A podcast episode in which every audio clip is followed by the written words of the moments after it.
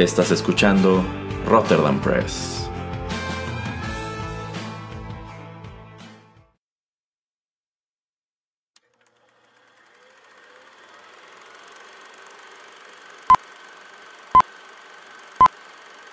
Rotterdam Press presenta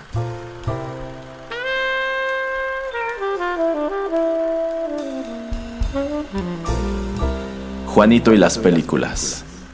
Un espacio reservado para el séptimo arte.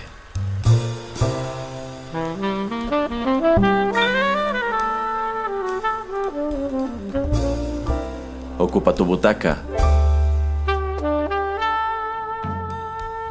Comenzamos.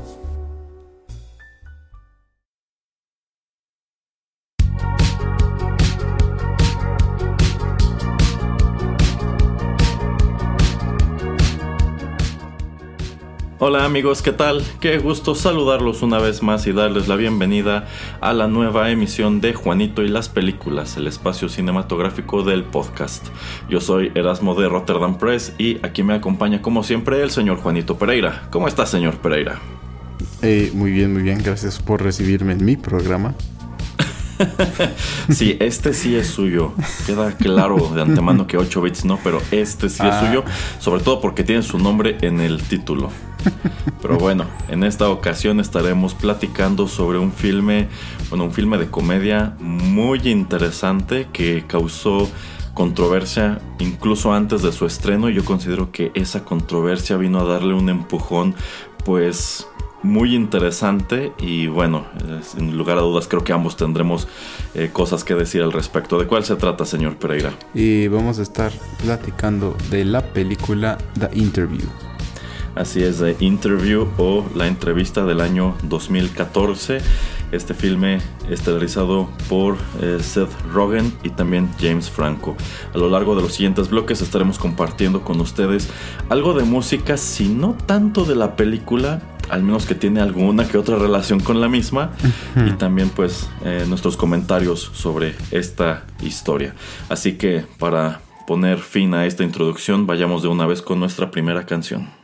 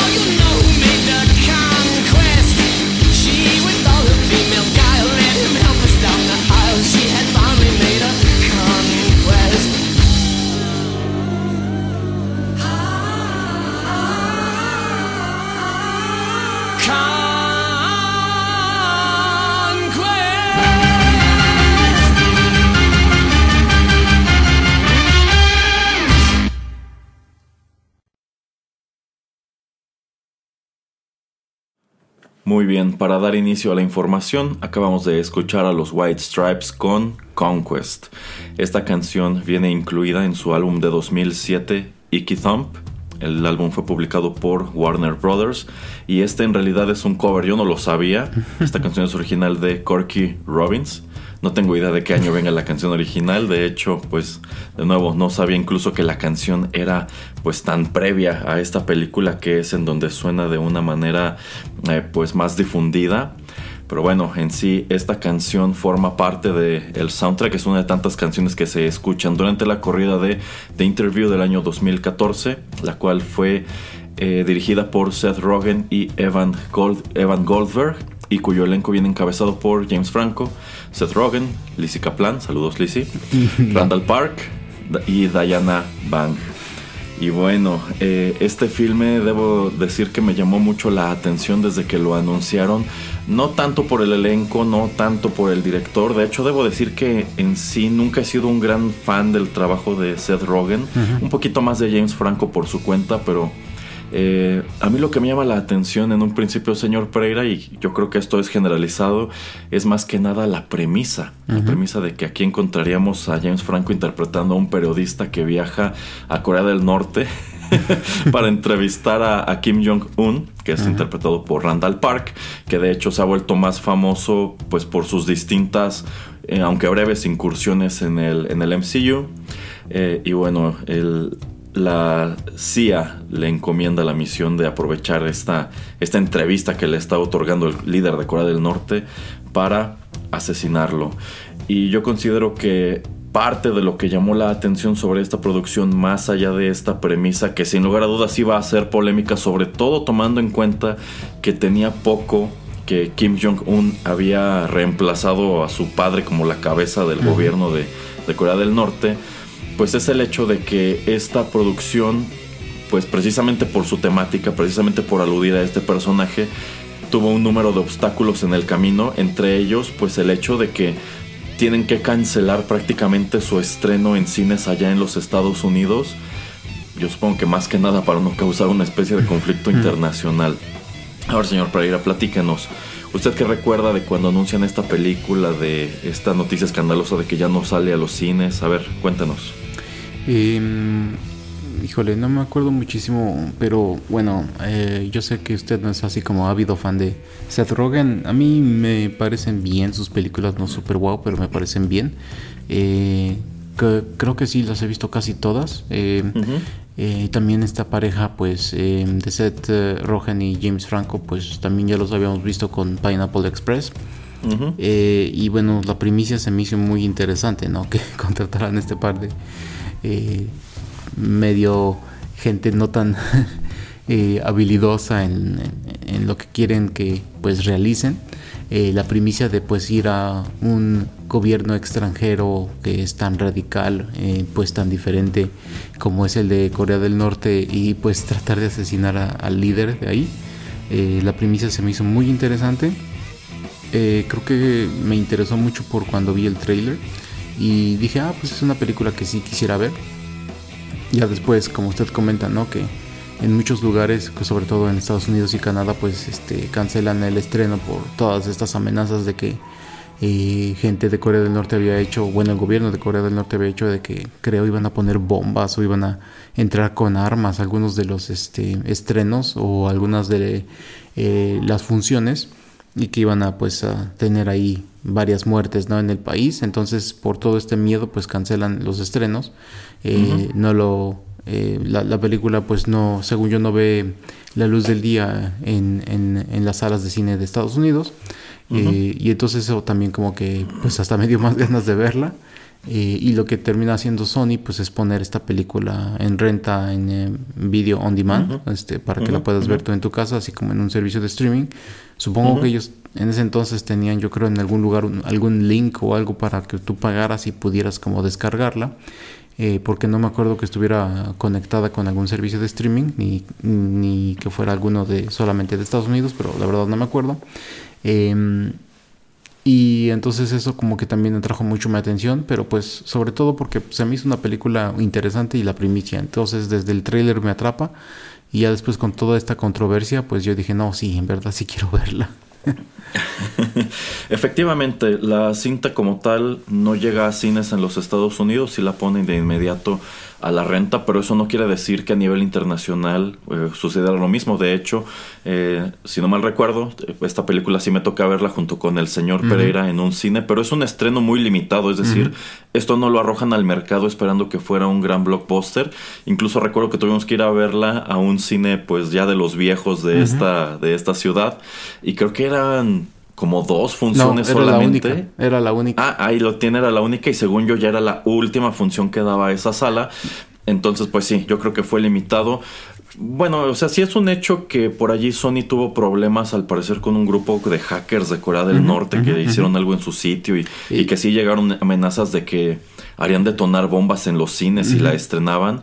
Yo considero que estos miedos pues no eran tan grandes a nivel internacional, o sea, no, no creo que fueran a tomarse la molestia de venir a un país como México a explotar una bomba en un cine por, por esta película, pero yo quiero suponer que en parte nada más por precauciones que no le dan un, un release tan amplio y al final esta película termina costando 40 millones de dólares en lo que es su taquilla internacional solamente recupera 12, pero sí logra hacer aproximadamente 40 en rentas. Y yo considero que efectivamente, si logra esta cantidad de dinero, que de ninguna manera es exitoso, pero al menos recuperó su presupuesto, pues se debe a que este hecho de que Sony cancelara el estreno en cines termina por ser un stunt publicitario involuntario. Yo creo que termina llamando la atención de muchas personas que eh, si hubiera sido un eh, si esto hubiera sido un estreno ordinario probablemente no hubieran ido a ver la película porque no le gustan los actores porque no les llama la atención la premisa. Entonces yo considero que termina por nutrirse un poco del escándalo y yo considero que esto termina pagando no solamente en su desempeño en taquilla, podemos hablar del desempeño crítico un poco más adelante, sino que pues yo considero que se, se las apaña para causar eh, un interés muy peculiar, sobre todo, al menos en mi caso, sobre de qué manera iban a presentar al personaje de Kim Jong-un. En este punto creo que él ya llevaba dos, tres años gobernando Corea del Norte, pero hay que recordar que en sí esta familia Dentro de lo que cabe es misteriosa en cuanto a que no se sabe mucho sobre cómo manejan su gobierno y demás. O sea, se sabe que les gusta mucho el extranjero, que a pesar de que supuestamente viven en una especie de comunismo, pues tienen mucho dinero y se han hecho amigos de celebridades estadounidenses, de celebridades europeas y son grandes consumidores de bebidas alcohólicas europeas, de automóviles europeos, pero realmente no se sabe, pues por ejemplo, cómo es su día a día, ¿no?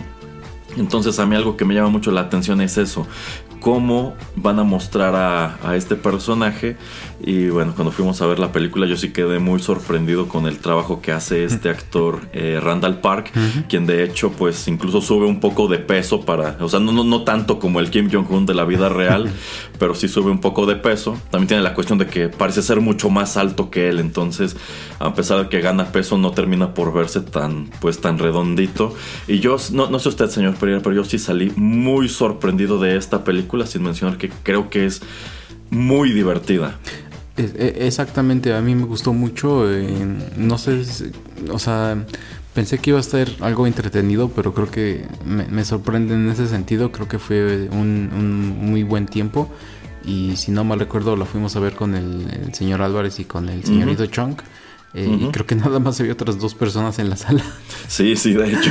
Este, pero yo creo que eso también lo hizo mucho más divertido porque pues podíamos gritar y hacer lo que quisiéramos. Entonces, eso también como que, que me agradó bastante, ¿no? De que pudiéramos ser un grupo pequeño y disfrutarla ahí. Y este, y hasta hoy en día, eh, no que la vea cada año, pero pues cada dos, tres años, si me la encuentro en algún servicio o algún servicio me la, me la este, ofrece o me la recomienda, eh, sí soy de, ponerle, porque sí me gusta mucho y me la sé, me la sé casi de memoria, pero me gusta mucho. Entonces, este es, es una comedia muy interesante que ya desmenuzaremos, pero eh, que sí, que sí la recomiendo. Efectivamente, yo considero que algunas de estas bromas son muy ingeniosas. La película en sí está llena de líneas memorables y referencias a productos que no tienen absolutamente nada que ver con la historia que te están contando, pero que de cierta manera termina enriqueciéndolo y de hecho estas asociaciones las estaremos explorando un poco eh, más adelante. Así que por ahora, señor Pereira, ¿qué le parece si vamos con más música y ya comenzamos a desmenuzar lo que es como tal la trama de esta cinta?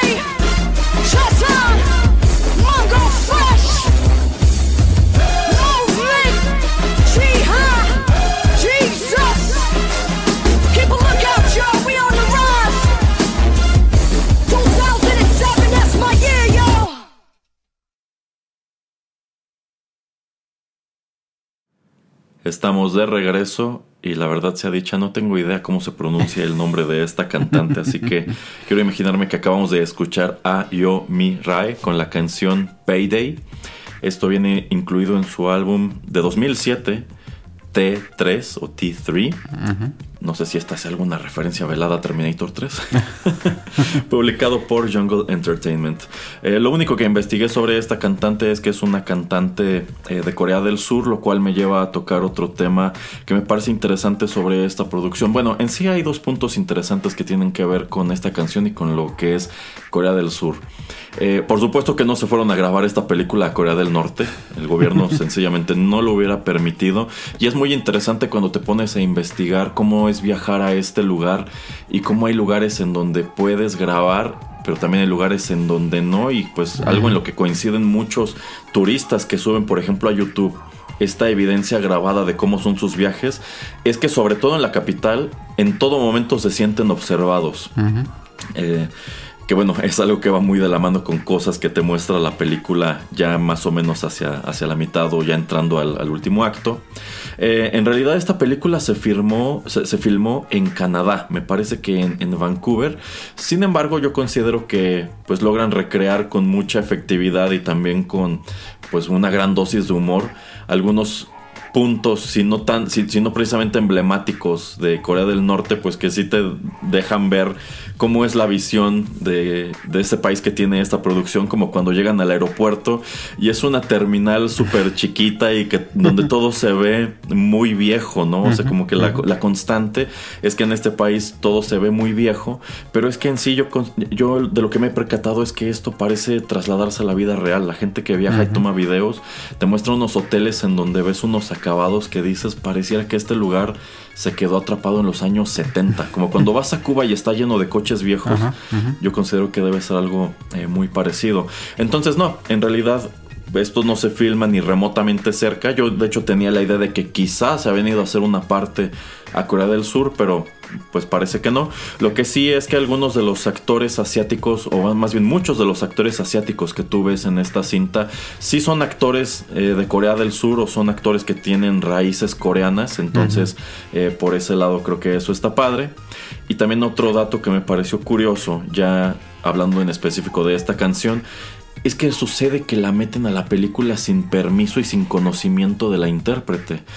No sé cómo haya funcionado esto, pero en sí ese mismo año, en 2014, ella demanda a Sony y un año después este, terminan arreglándose monetariamente fuera de las cortes. Pero siempre me... Bueno, a mí me parece curioso, ¿no? O sea... Eh, eh, yo, yo, considero que para darle, si no realismo, si quizá para darle un poquito más de valor agregado, pues claro que tratarías de meter por allí alguna canción de Corea del Sur. Quizá yo como productor hubiera tratado de traer la mayor cantidad de música de Corea del Sur que hubiera podido.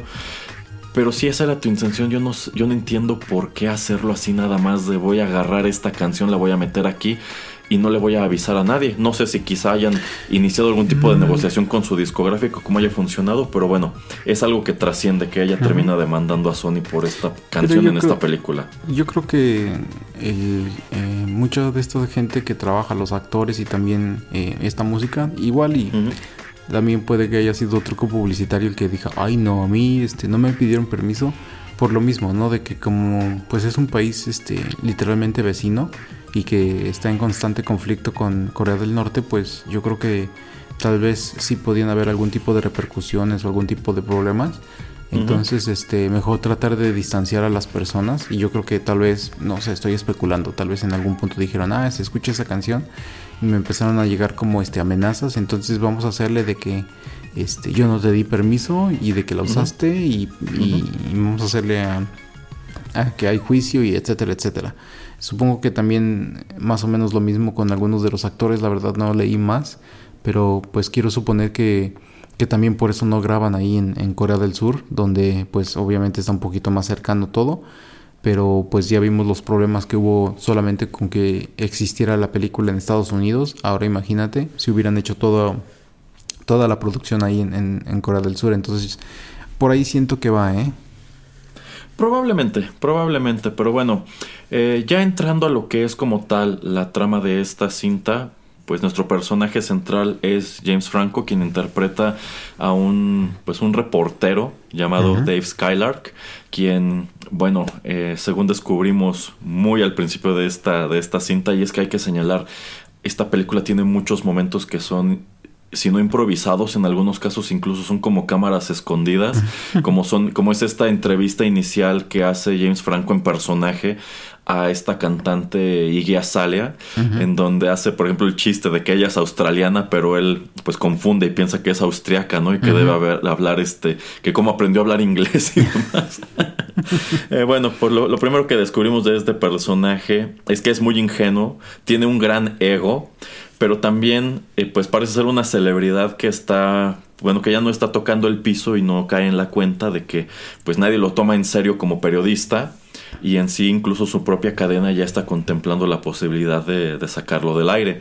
Por otra parte, Seth Rogen interpreta a Aaron Rappaport, que es, es su productor y digamos que trata de ser la voz de la razón en esta mancuerna, mientras que Dave pues siempre está como en su, metido en su mundo y no parece darse cuenta de la gravedad de algunas cosas que están sucediendo a su alrededor, pues Aaron es un poco eh, más realista.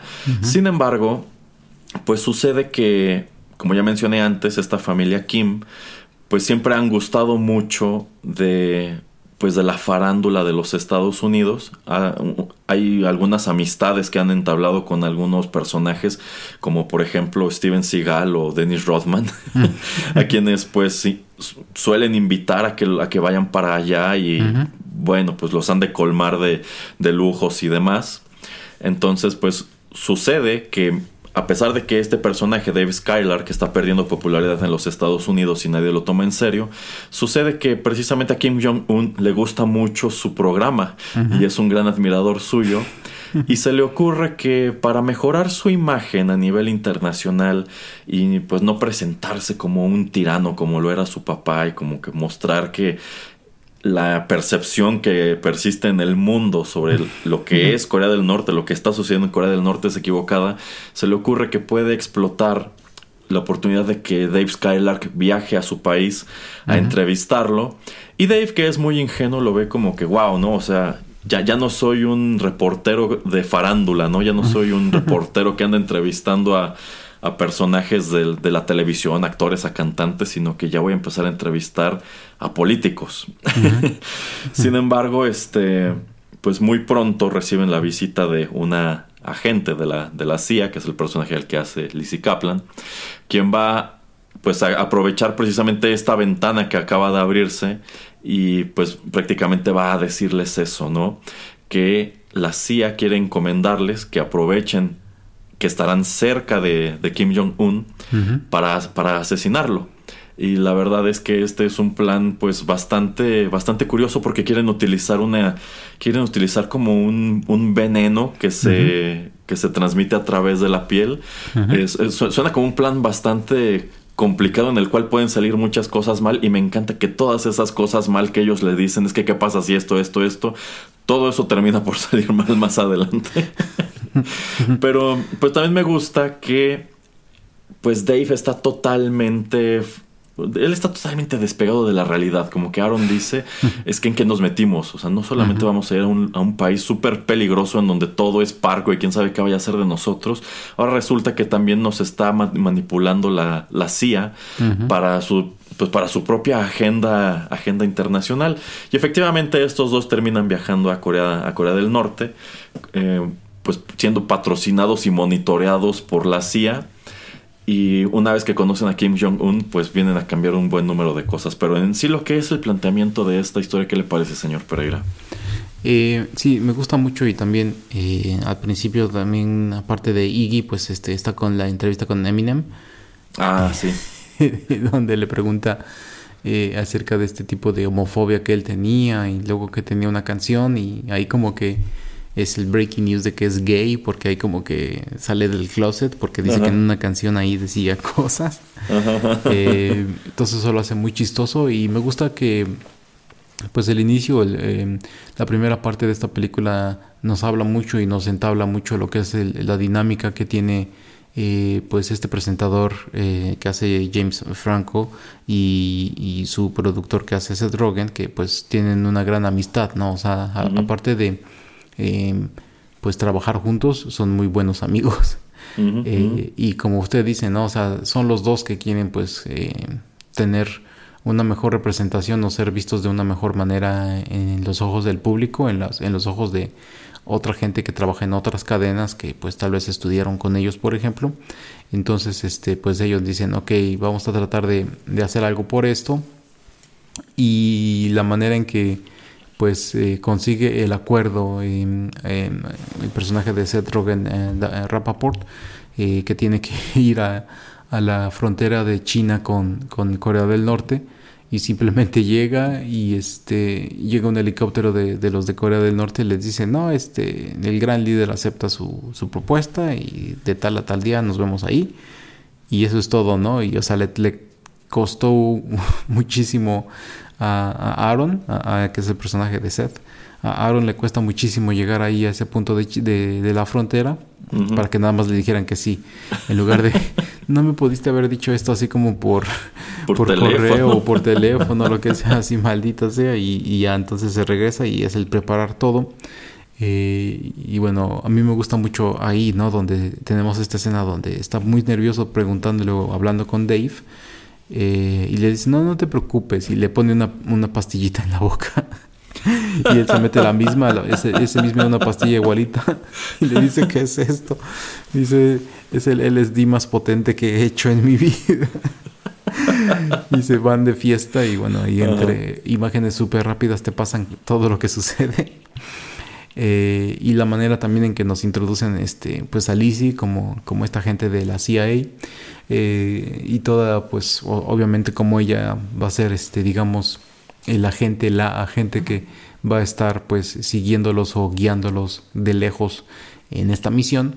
Y el, todo, todo, lo que tiene que ser el entrenamiento también. Yo creo que esto, a usted se le olvida un poco mencionar eh, que se tiene que poner esta como cintita en, en la mano eh, y te ponen así como hasta un lugar donde están entrenando así todo blanco y con no sé si eran crash test dummies o algo así y como él saca la mano y empieza a caminar todo feliz y no sé, es muy jocoso, ¿no? Porque le dicen, ¿por qué sacas la mano tan cerca, este, tan temprano? ¿Por qué estás sudando? Y que se limpie el sudor y dice, ya te mataste porque al contacto... Le advierten que no puede tocarse porque tiene el veneno en la mano. Exactamente, al contacto. Y le dicen, no, este, vas a llevarla en esta, esta es la mochila especial que vas a llevar y este es el compartimiento secreto y antes de que partan, dice eh, Dave, le dice a Aaron, este, esta no es la, más bien eh, Aaron le dice, oye, esa no es la mochila que te dieron. Le dice, esa mochila era una mierda, o sea, yo soy alguien que, que, sabe de, de, moda y entonces Kim va a saber que esto es una, que esto, o sea, que algo anda mal porque esto no es mi estilo, así es que la cambié, eché aquí eso y en lugar de y la manera de esconder este el veneno es ponerlo entre mis chicles entre mis paquetes de chicles y ahí este no me los van a revisar y, o sea ya desde ahí no o sea todo lo que viene siendo el principio y la o sea el setup antes de llegar se me hace muy muy risible y me encanta.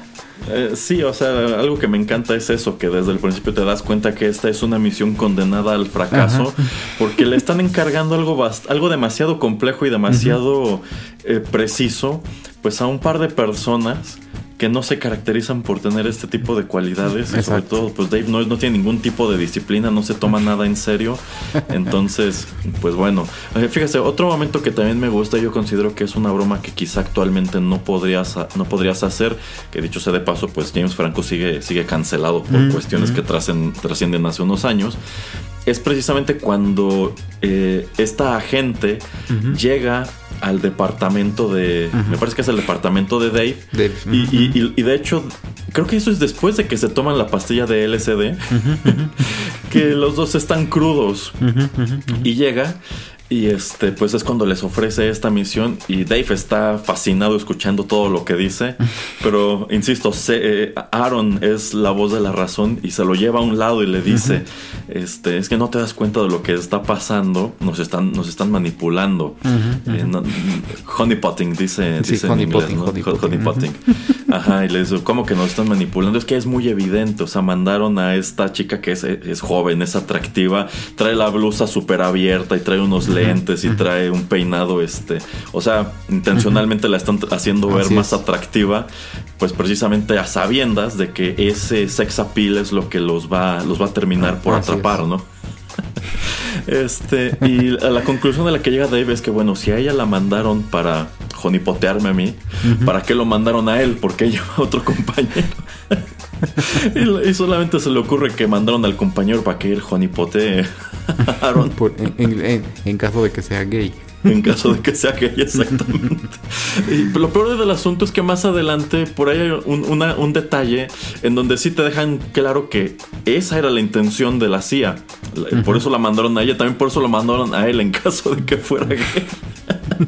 sí, porque cuando los están este, dando el briefing, o sea, cuando los están como entrenando, esta chava ya no trae los lentes. Entonces dice. Ajá, ah, sí, sí, sí, Dave le dice, y bueno, ¿y qué pasó con tus lentes? Ya no trae los lentes ni el, ni el mismo peinado. Ajá, sí. Entonces es cuando termina por convencerse de que Aaron tenía razón y todo fue para manipular. Así es.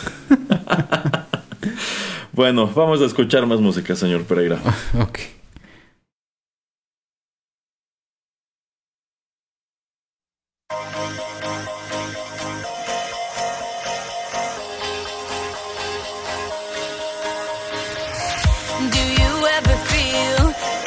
Plastic bag drifting through the wind, wanting to start again.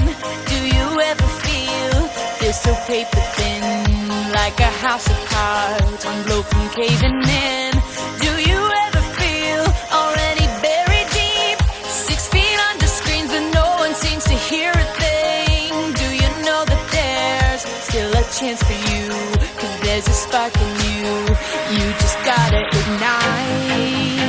The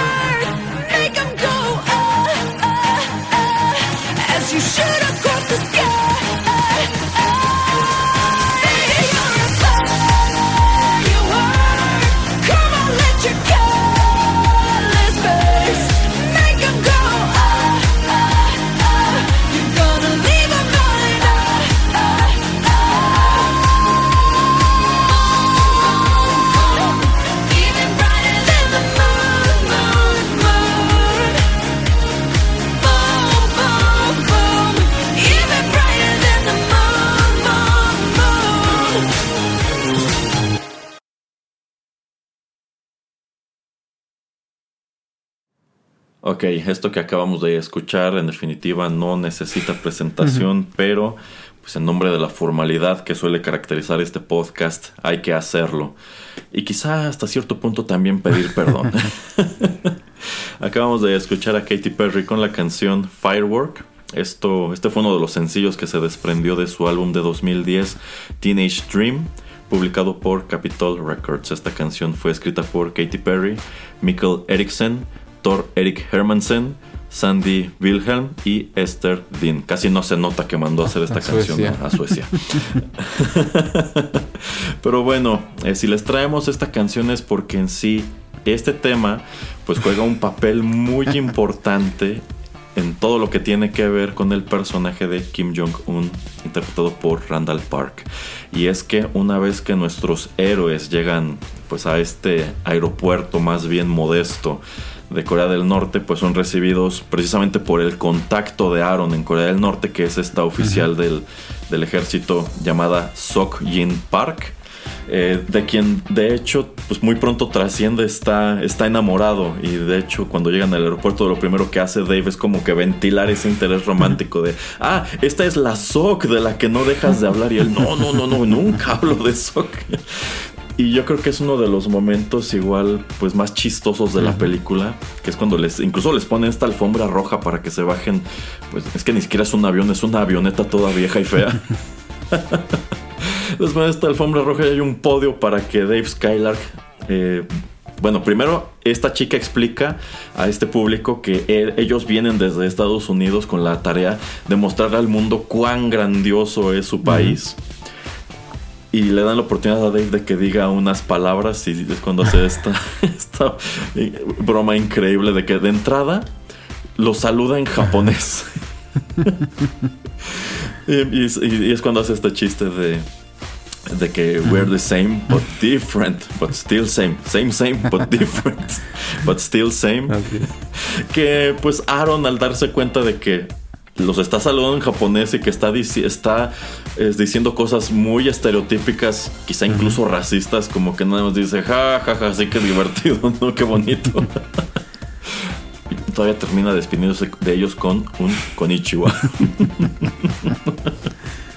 Entonces por allí te das, empezando por ahí te das cuenta de que sí, este, este personaje no, no, no cambia y te deja pensando es que qué va a suceder cuando por fin conozcan a Kim Jong-un. Y antes de que lo conozcan, los alojan en uno de sus tantos palacios, que creo que este palacio sí es real y está como tal este, en, las, en las montañas, y es como una fortaleza. y bueno, los hospedan en estas habitaciones eh, súper lujosas. Eh, pero en el camino, de hecho, pues ven algunas, algunas vistas de, la capital. Entre ellas como hay en, una esquina una especie de mini super que está lleno de verduras.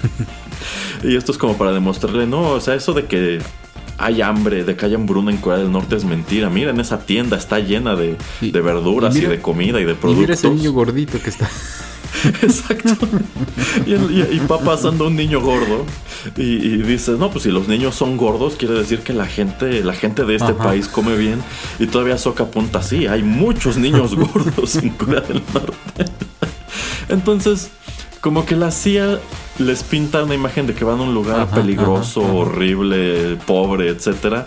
Pero desde el principio como que les empiezan a vender la imagen de que esto no es cierto. Eh, y para cuando llegan por fin a esta, a esta fortaleza, Dave ya está titubeando. Dave ya se está preguntando si de verdad quiere seguir adelante con el plan de la CIA o nada más está allí para llevar a cabo la entrevista porque él considera que es el tipo de entrevista que puede ayudarle a revitalizar su carrera.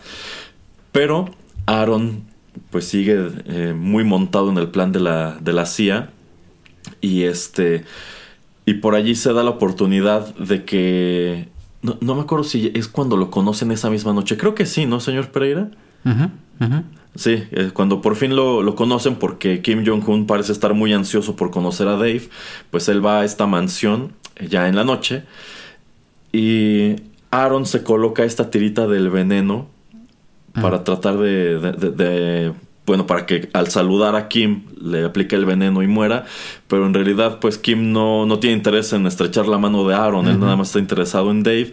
Aaron termina tocando a otro de los oficiales. Este, no, al principio, digo, al principio se está saltando usted esa parte, este, no, al principio cuando llegan y los eh, eh, meten a este, le hacen como digamos el check-in al hotel, tiene como dos guardaespaldas, este Kim, y le descubren a, a Dave este paquete de, de chicle y uno de ellos se come el chicle. Ah, es verdad, es verdad, es verdad. Esa parte donde está quiere saludarlo es después cuando les mandan como el. Ah, ah bueno, ok, sí, porque pierden, efectivamente pierden el veneno porque solamente les dan esa tira con el veneno. Le dan creo y tienen que mandarles otra, ¿no? Ajá, ajá, sí, sí, sí, les por, se los manda como por dron, pero se está se, estaría usted saltando porque cuando tiene que salir a Aaron en la noche y y hay un tigre siberiano. Ajá, sí, sí, sí, exacto, que les mandan este como huevito que cae de un dron.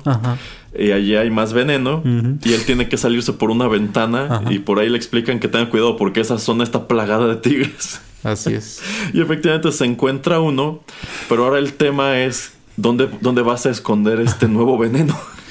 Ah, ¿Dónde va a esconder el pequeño así? Sí, la, la capsulota donde les llegó el veneno. Sí, sí, sí, porque para colmo sí es una cápsula pues más grande que un huevo. Y bueno, termina teniendo que esconderla de manera rectal porque creo que por ahí los iban a checar de nuevo, una cosa así. Los guardias salen eh, y ya casi lo atrapan afuera y él dice que nada más él salió a caminar un ratito y antes de que lo atrapen le dicen, no, este, tienes que escondértela porque si te la, te la descubren ya valimos. Se, la, se la termina metiendo. y le dice, este, Lizzie le dice, la, la, parte difícil es la puntita, créeme. Y todo se camina así Sí, y, es chistoso porque si ella es la única mujer de ese equipo de la CIA. Entonces el hecho de que diga esto en un cuarto lleno de hombres. Ajá, es, es, un gran momento. Pero bueno, eh, al día siguiente Dave tiene, eh, bueno, como que a Dave le agendan un día en el cual estará acompañando a Kim Jong-un en preparación para la entrevista. Y esto ocasiona que Dave comience a dudar incluso más sobre la misión de la CIA, en vista de que Kim termina cayéndole muy bien. Y no solamente, no solamente eso, sino que ambos se dan cuenta que tienen un gran número de cosas en común. Entre ellas, pues que tienen un montón de, de daddy issues, porque así como Kim siempre se sintió pues muy presionado por su papá, muy opacado por su papá, como que siempre pesó sobre él esto de que en el futuro él sería el sucesor y demás, pues descubrimos que también Dave siempre enfrentó muchas críticas de su papá por dedicarse a lo que se dedica y que pues no tendría ningún tipo de, futuro y se sentía muy, muy decepcionado. Y más allá de eso, cuando Kim le está presumiendo que tiene un, tanque ruso en, su, mansión, que, que en sí le, le, dice, Stalin se lo regaló a mi abuelo. Entre otras cosas, o sea, tiene un arsenal ahí en, esta como bodega. Eh, pues es cuando tienen esta conversación donde ambos se sinceran muchísimo sobre un trago que yo sé que le encanta al señor Pereira, que son las margaritas. que muy veladamente Kim le dice, este, ¿estás de acuerdo en que no hay nada afeminado en tomar margaritas, verdad? Y Dave luego, luego lo deduce, era tu papá el que te decía que era, era femenino tomar margaritas. y también Kim le, le dice, es que mi, papá solía decir que mis hermanos y yo nos habíamos vuelto débiles y afeminados por todos los lujos entre los que vivíamos.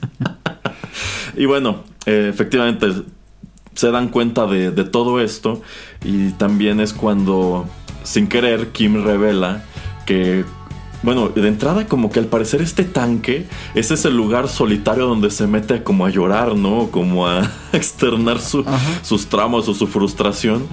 Y le instaló un sistema de sonido. Y por ahí sin querer aprieta un botón y la canción que se escucha es precisamente esta de Katy Perry. Así es. Y se la pone a cantar se, la, ponen a cantar juntos y pues terminan yéndose de, parranda en el, en el tanque, ¿no? Ahí lo llevan por el campo disparando, volando árboles y asustando a los animales. Entonces, eh, a, mí me parece algo muy, muy, muy, muy, muy chistoso.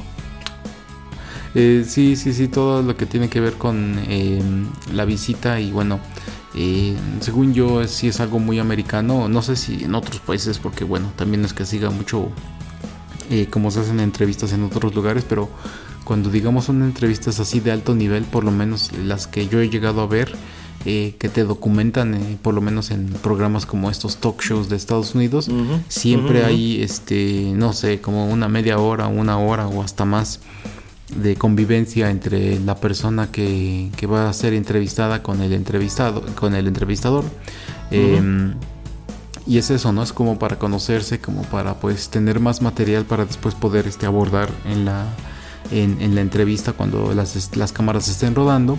Em, entonces esto digamos que sí es algo eh, pues verídico o sea que sí pasa en, muchos lugares y obviamente cuando pues es un personaje de alto, muchísimo alto perfil como viene siendo el líder de una nación, pues obviamente si eres el invitado ahí y es muy eh, eh, limitado el número de personas que pueden entrar, etcétera, pues obviamente yo creo que Dave quiso pasar pues todo el día con, con Kim como para pues saber más o menos exactamente eh, a qué persona estaba entrevistando, qué a qué personaje iba, era, iba él a presentar. Y obviamente Aaron pues tenía ya lista una lista de preguntas pues duras eh, para hacerle a Kim pero pues como usted comenta no después Dave de pasar todo el día con él y, platicar con él y todo eso pues como que se empieza a dar cuenta de que pues no es la persona tan dura tan cruda eh, que no parece un asesino que no parece un gran dictador así eh, de mano dura cruel asesino que pues es presentado a nivel internacional. Eh, y pues también en algún punto como que estamos viendo, ¿no? Que esa es la jugada de Kim, el tratar de manipular a Dave para que pues presente una buena imagen de él eh, pues a nivel mundial. Exacto, y así como en su momento Aaron le dice que la CIA manda a Lizzie Kaplan a, manipularlo, eh, del mismo modo es, exactamente lo que está haciendo Kim, porque le hace notar es que todo esto se ve muy falso, ¿no? o sea, todo parece mucha casualidad que pasamos precisamente por este súper lleno de comida, en donde hay un niño gordo afuera, y nos están mostrando una una gran charada, o sea, nos montaron una gran escenografía y pues todo esto parece ser parte de un plan de Kim precisamente para eso, para ganarse tu confianza y pues que él termine aprovechándose de la entrevista para, mejorar su imagen. Y es prácticamente, eh, bueno, Dave entra prácticamente en, negación. Él está convencido de que Kim es su, es su amigo y es una, es una persona como él, como que son soulmates. bueno, lo que, nos, lo que da pie al, tercer y último acto de esta película que quiero que comentemos en el bloque siguiente. Por ahora, vayamos con otra canción.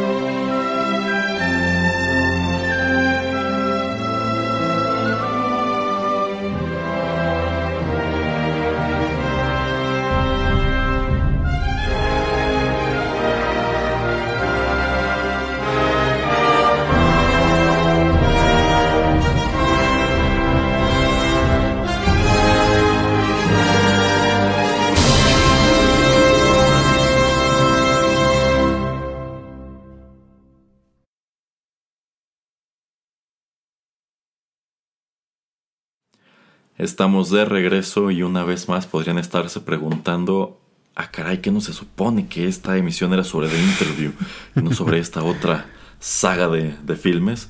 Bueno, pues precisamente esto se desprende de un producto muy distinto. Esto que acabamos de escuchar se titula The Fellowship. Es uno de los temas que escribe Howard Shore para la banda sonora de The Lord of the Rings, The Fellowship of the Ring, que se estrena en 2001 y cuya música es recopilada en un álbum por el sello Reprise. Y es que, bueno, yo decido traer esto que no se escucha en la película, más que nada por dos motivos. En primer lugar, en sí la banda sonora de esta película no está disponible en YouTube y eso ya es un gran obstáculo. Y el hecho de que no esté allí y que quizás sí pueda encontrarse en otras partes me pone a pensar que quizá por temas de copyright no sería muy buena idea utilizarla en este programa. Eso para empezar, pero en segundo lugar, pues algo que trasciende en esta película es que el personaje de Dave Skylark, al igual que James Franco en la vida real, es un gran entusiasta del Señor de los Anillos. Y por allí hay un número de chistes que tienen que ver precisamente con ese fanatismo que él tiene por estos. Bueno, por, esta, por esta otra franquicia. Como muy al principio cuando tiene una fiesta, ¿no? Y y él alude precisamente a los al poema del, del, anillo único, ¿no? Y por allí este personaje que está en el público de One ring to rule them all, and in the darkness bind them.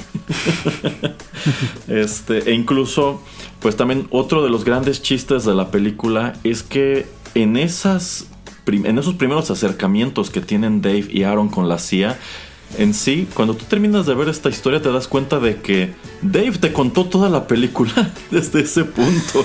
Te dijo todo lo que iba a suceder. Porque efectivamente todo es lo que termina sucediendo. Y no solamente eso. Eh, como Dave es muy ambicioso, no solamente ve la entrevista con, con Kim como una oportunidad de consolidarse como otro tipo de periodista, sino que también le, abre la puerta para que más adelante él pueda escribir un libro, escribir un tell-all, que se llamará, este, bueno, llevará el subtítulo de An Unexpected Journey. que es, uno que es el título de uno de los capítulos de la novela del Hobbit y el título de la primer película de las tres que hace posteriormente eh, Peter Jackson. Entonces, en vista de que todo esto del fandom del Señor de los Anillos está presente en la película, dije, quiero traer el tema del, de Howard Shore a, este programa. bueno. Bien ahí, bien, ahí, bien ahí. Sí, sí, sí, sí. Y yo, y yo creo que es un detalle eh, muy interesante. Yo creo que algo que siempre trasciende en estos filmes que han hecho juntos, tanto James Franco como Seth Rogen, es que, bueno, estos dos son amigos en la, en la vida real y yo considero que hay muchas cosas de esa amistad que siempre trascienden y hay también elementos de sus personalidades que, están allí presentes. Entonces yo considero que precisamente por eso encuentras una dinámica tan padre en Pineapple Express, una tan padre aquí también en esta otra película de, eh, de Disaster Artist.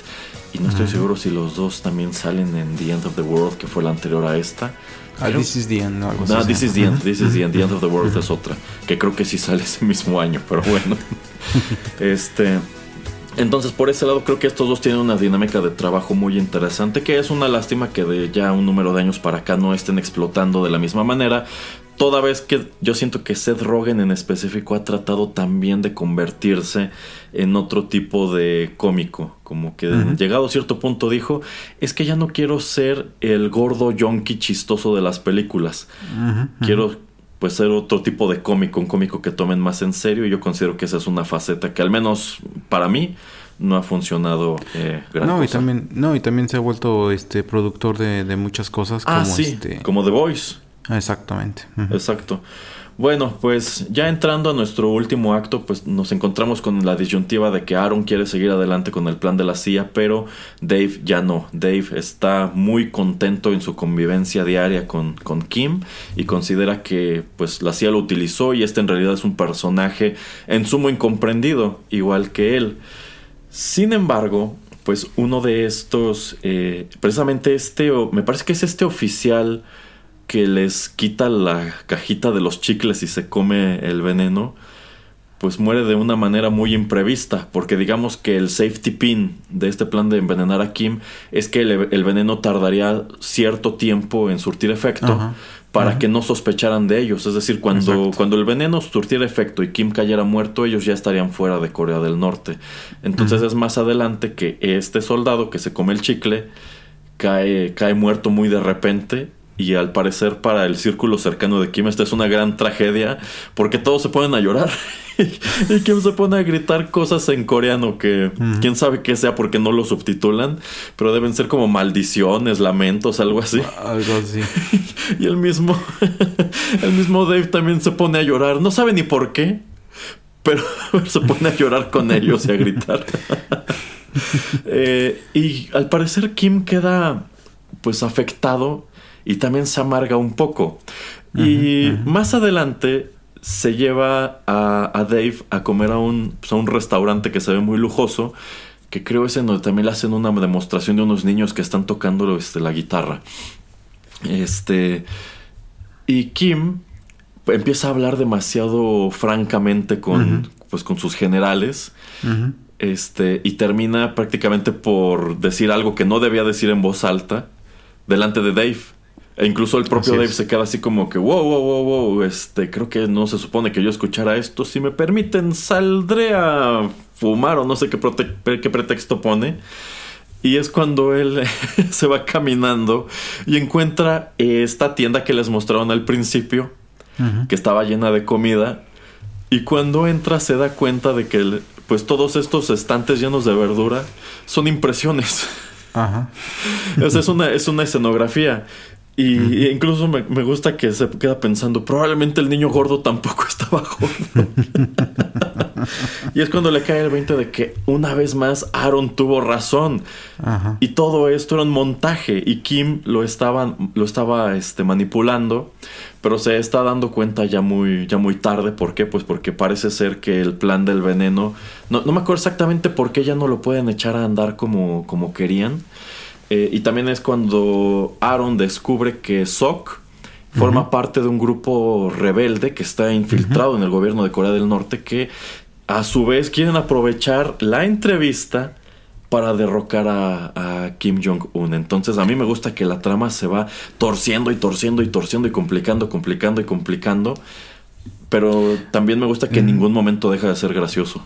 Sí, es porque el par de reemplazos que le mandan, les mandan de veneno, uno, este, no me acuerdo, bueno, no me acuerdo si es uno o dos, pero cuando Aaron quiere saludar a, a, Kim, ah, eh, ajá, esa, esa, parte.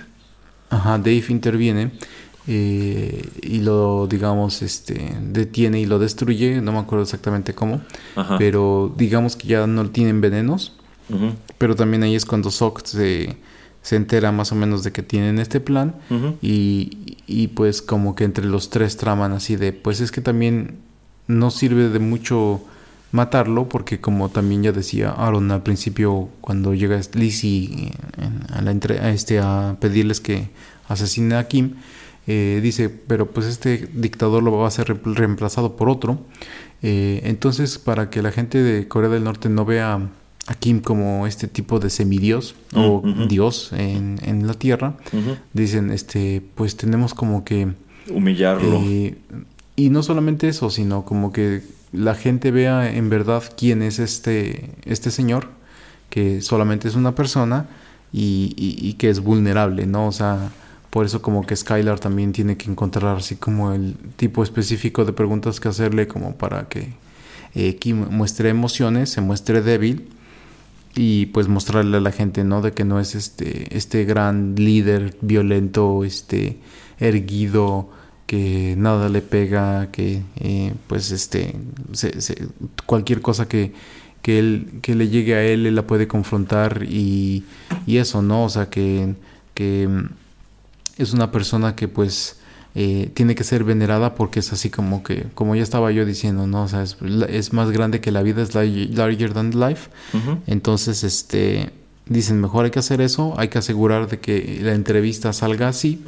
Eh, no sigas este guion de preguntas que te pasaron aquí las personas del gobierno de Norcorea, haz las, tus preguntas y nosotros... Eh, y nosotros me refiero a Aaron y a Sok, se van a meter al cuarto de control de las cámaras y de producción para que la transmisión no se detenga y Skylar pueda pues hacer la entrevista que él quería hacer. Exacto, exacto, sí, sí, e, efectivamente se dan cuenta de eso, de que el plan tiene, tiene sus fallos. Y de hecho yo considero que en la vida real efectivamente si este personaje fuera asesinado, sencillamente lo reemplaza alguno de sus mm, familiares. De hecho, hace unos años ya ve que trascendió el rumor de que estaría muy enfermo, incluso quizá ya habría muerto, porque estuvo, estuvo lejos de cámaras más de un mes.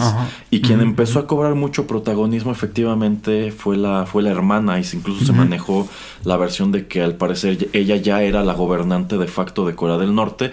Pero más adelante este personaje Kim Jong-un vuelve a aparecer y hasta hoy él sigue siendo el gobernante, aunque eh, también pues siguen corriendo los rumores de que es una persona muy enferma, al parecer no solo por su sobrepeso, sino porque, bueno, algo que trascendió igual de su papá es que pues son una estirpe de alcohólicos, son muy buenos para, para empinar el codo. De hecho, yo me acuerdo de algo muy específico cuando, cuando ocurrieron los Wikileaks, que uno de estos este, reportes que precisamente tenía que ver con Corea del Norte, algo que mencionaba de, de Killing, eh, Kim Il-sung era eso, lo, lo, escribía como a pretty good drinker.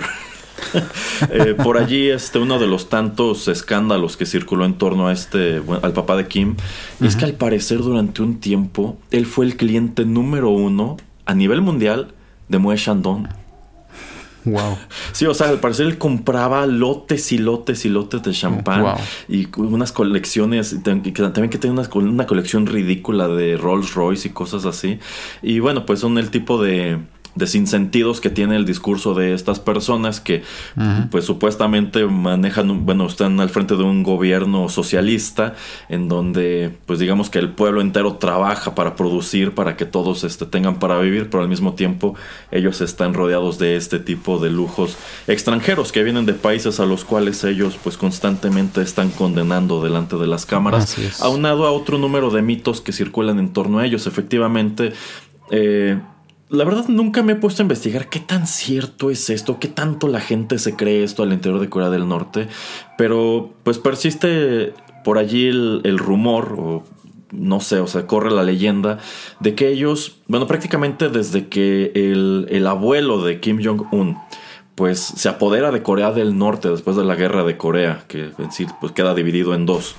Eh, e impone en este país este régimen que creo que se denomina Yuche o algo así, que es netamente una especie de socialismo pues muy hecho a su medida. Eh, pues em, hicieron, empezaron a hacer correr un número de historias en torno a su persona que deriva en un total culto de la personalidad y entre otras cosas se supone que esta familia nace, tiene un origen divino en alguna montaña sagrada de Corea este, y que cuando nació el abuelo era invierno y de pronto se hizo primavera y no sé cuántos arcoíris aparecieron en el cielo, etcétera, etcétera. Pero también hacen mención aquí en la película de otro de esos grandes rumores que es el hecho de que pues, al parecer esta, esta, estos señores no tienen sistema digestivo. Exacto. al parecer comen y beben, pero no, no, no tienen necesidades fisiológicas, no, no van al baño, sino que trabajan tan arduamente y son tan divinos que pues toda esa comida pues se quema, ¿no? O desaparece, no lo sé.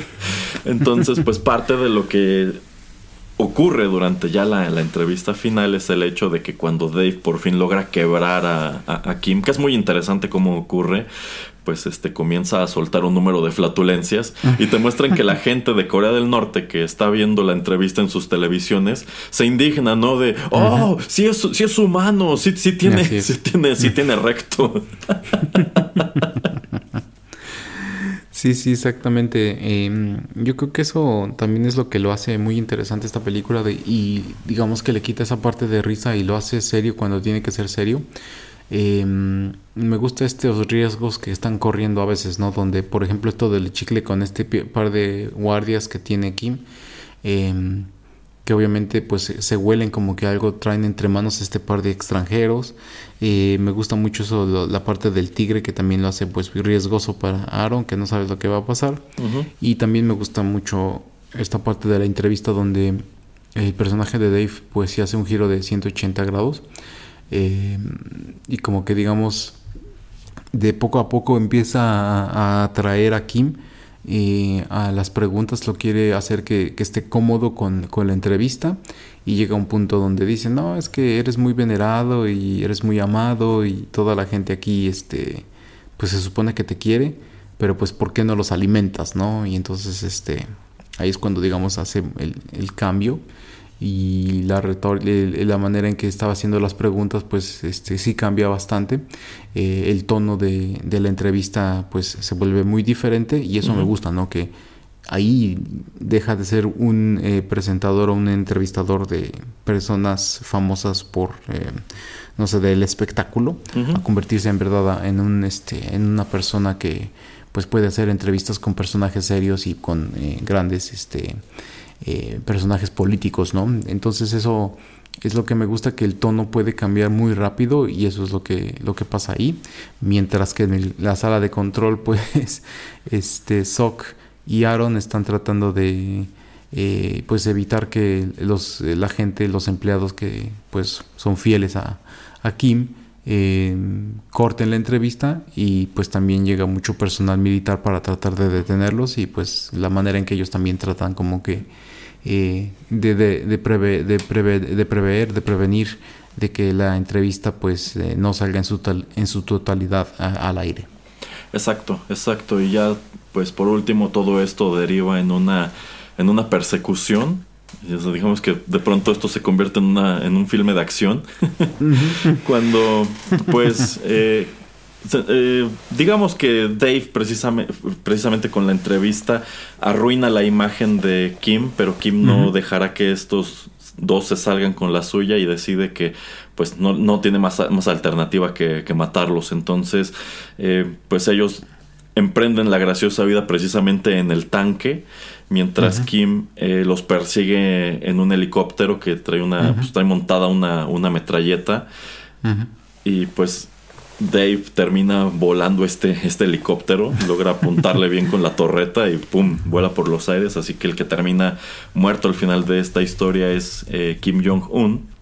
Y pues prácticamente abandonamos este país con la noción de que esta resistencia, la resistencia de Sok, pues todavía tendrá que luchar otro poco para terminar de hacerse de, este gobierno. Lo que no mencionan aquí es que pues Kim tiene un montón de hermanos y pues sí es una familia eh, bastante amplia que incluso pues se rumora que tienen un gran número de propiedades en el extranjero, quién sabe cuántos millones de dólares en Suiza, en Panamá, etcétera, etcétera. Entonces, sí, no, no, no creo que fuera algo tan sencillo como nada más matar a uno y este y demás para derrocar este, este régimen.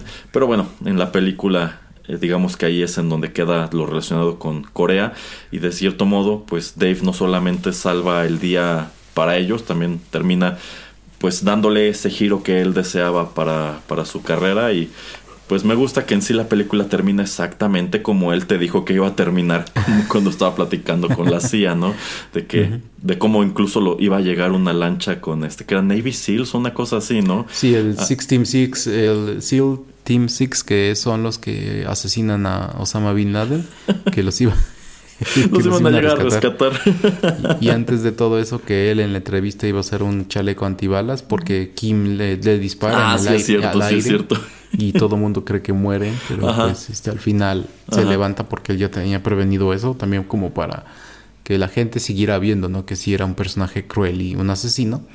Este, eh, sí, y todo, y hasta que había un túnel de escape, o sea, todo, todo al, a, pie de la letra supo exactamente cómo iba a acabar la película. Eso me encanta también, y eso lo hace más chistoso, que, te, que él te cuenta no sé, al, en el primer acto de la película, casi acabando el primer acto de la película, te cuenta exactamente cómo va a acabar y, así es como pasa.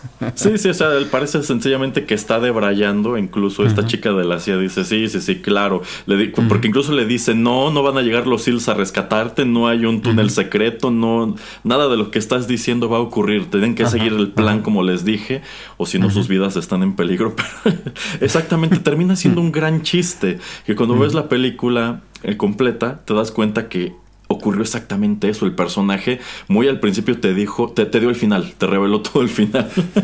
y termina escribiendo un libro. Y termina escribiendo un libro que se titula exactamente como él dijo, con esta cuestión de An Unexpected Journey.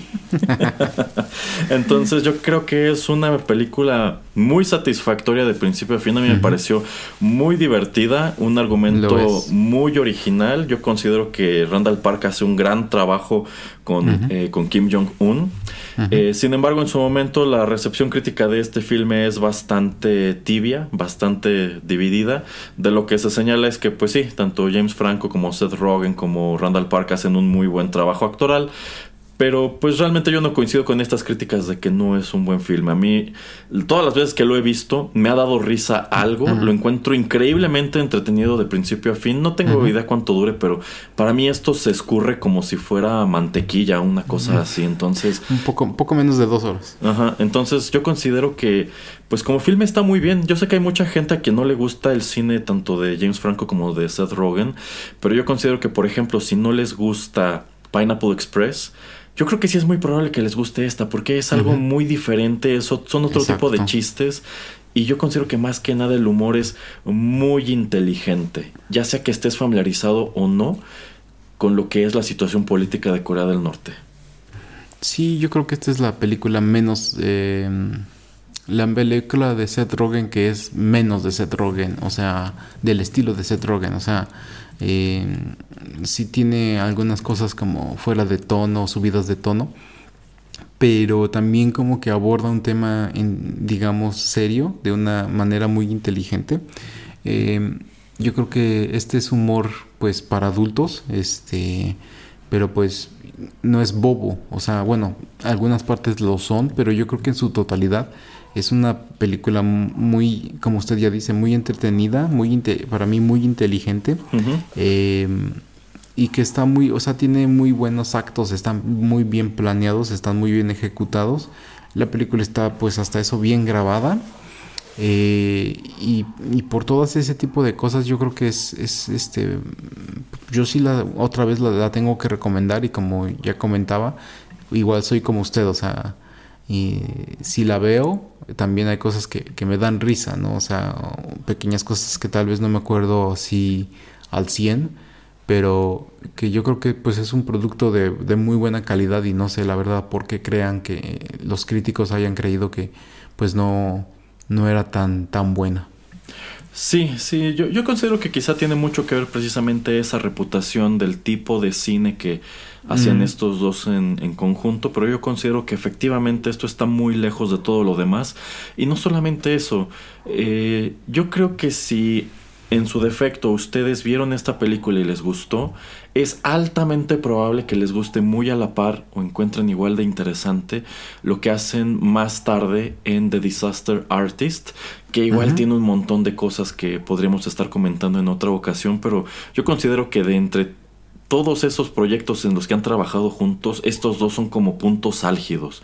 Y quizá todavía me inclino a pensar que es un, mejor, un mucho mejor producto de Interview que de Disaster Artist. Aquel tiene la magia de que, pues, está, bueno, de que cuenta la historia de la producción de The Room y James, este, pues, sí termina siendo un papel muy interesante James Franco como este Tommy Wiseau, que este, de hecho, este, su hermano es el, es el otro actor.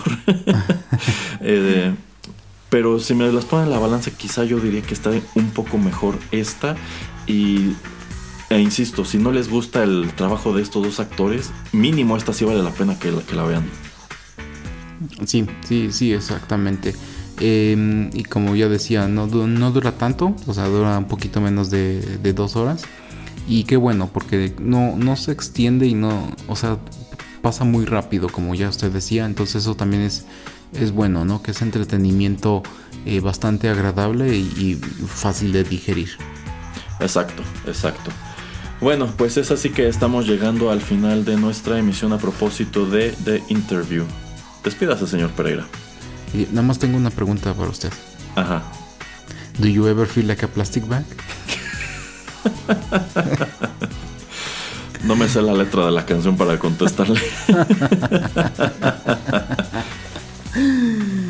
Este, no, muchas gracias a todos por su atención y recuerden que pues aquí Rotterdam Press eh, No solamente tenemos películas, tenemos programas de, tecnología, de literatura, de heavy metal, este, de música de videojuegos, eh, etcétera, etcétera. Entonces, este, si quieren ver playlist y todos los programas diferentes que tenemos, pueden entrar a soundcloud.com. Ahí este, en listas están divididos todos los programas que tenemos. Y si no, pues eh, en lugares comunes o los más usados como puede ser Spotify eh, también estamos en cualquier eh, aplicación de podcast que tengan ustedes en teléfonos Apple o Android. Ahí pueden también pues suscribirse y automáticamente se descargan los últimos episodios que pongamos al aire. Así es que pues ya lo saben. Exactamente. Sí, muchas gracias por la sintonía. Si les gustó este episodio, no dejen de compartirlo. Y eso que comenta el señor Pereira, que todos nuestros contenidos están en, SoundCloud. Por allí eh, sé que la mayoría prefiere escucharnos en Spotify, pero una gran bondad que tiene SoundCloud es que allí sí está todo. En Spotify me parece que de cierto punto para atrás lo van borrando conforme vamos subiendo cosas nuevas. Muy bien, pues se despiden de ustedes a través de los micrófonos de Rotterdam Press, Erasmo y el señor Juanito Pereira. Hasta la próxima.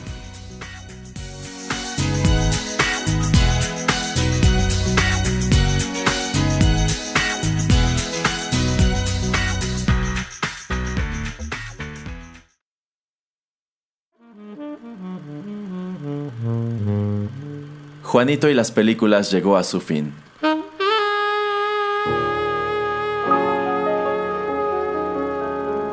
Pero no te vayas todavía, que hay permanencia voluntaria.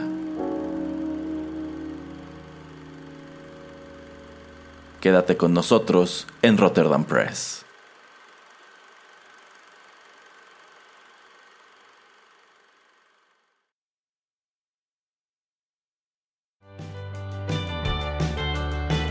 Estás escuchando Rotterdam Press.